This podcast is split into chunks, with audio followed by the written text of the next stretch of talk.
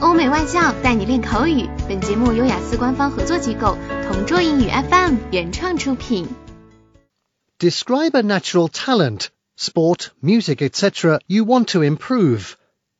You should say what it is, when you discovered it, how you want to improve it, and how you feel about it.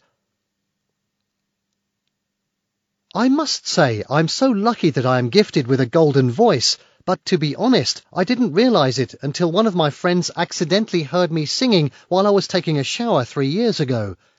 She said a mouthful as she convinced me to pursue a singing career and probably start joining some competitions.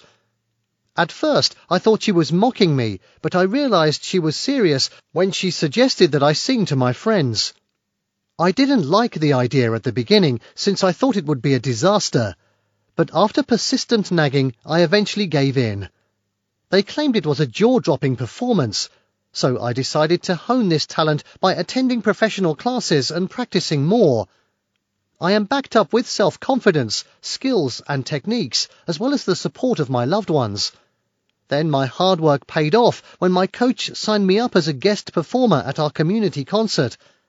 I was both anxious and excited. There were butterflies in my stomach, but as soon as I stepped up the stage and started singing my heart out, I realized the world is my stage and I have endless possibilities. Currently, I am still mastering my craft. I religiously practice and grab every opportunity to show off my talent.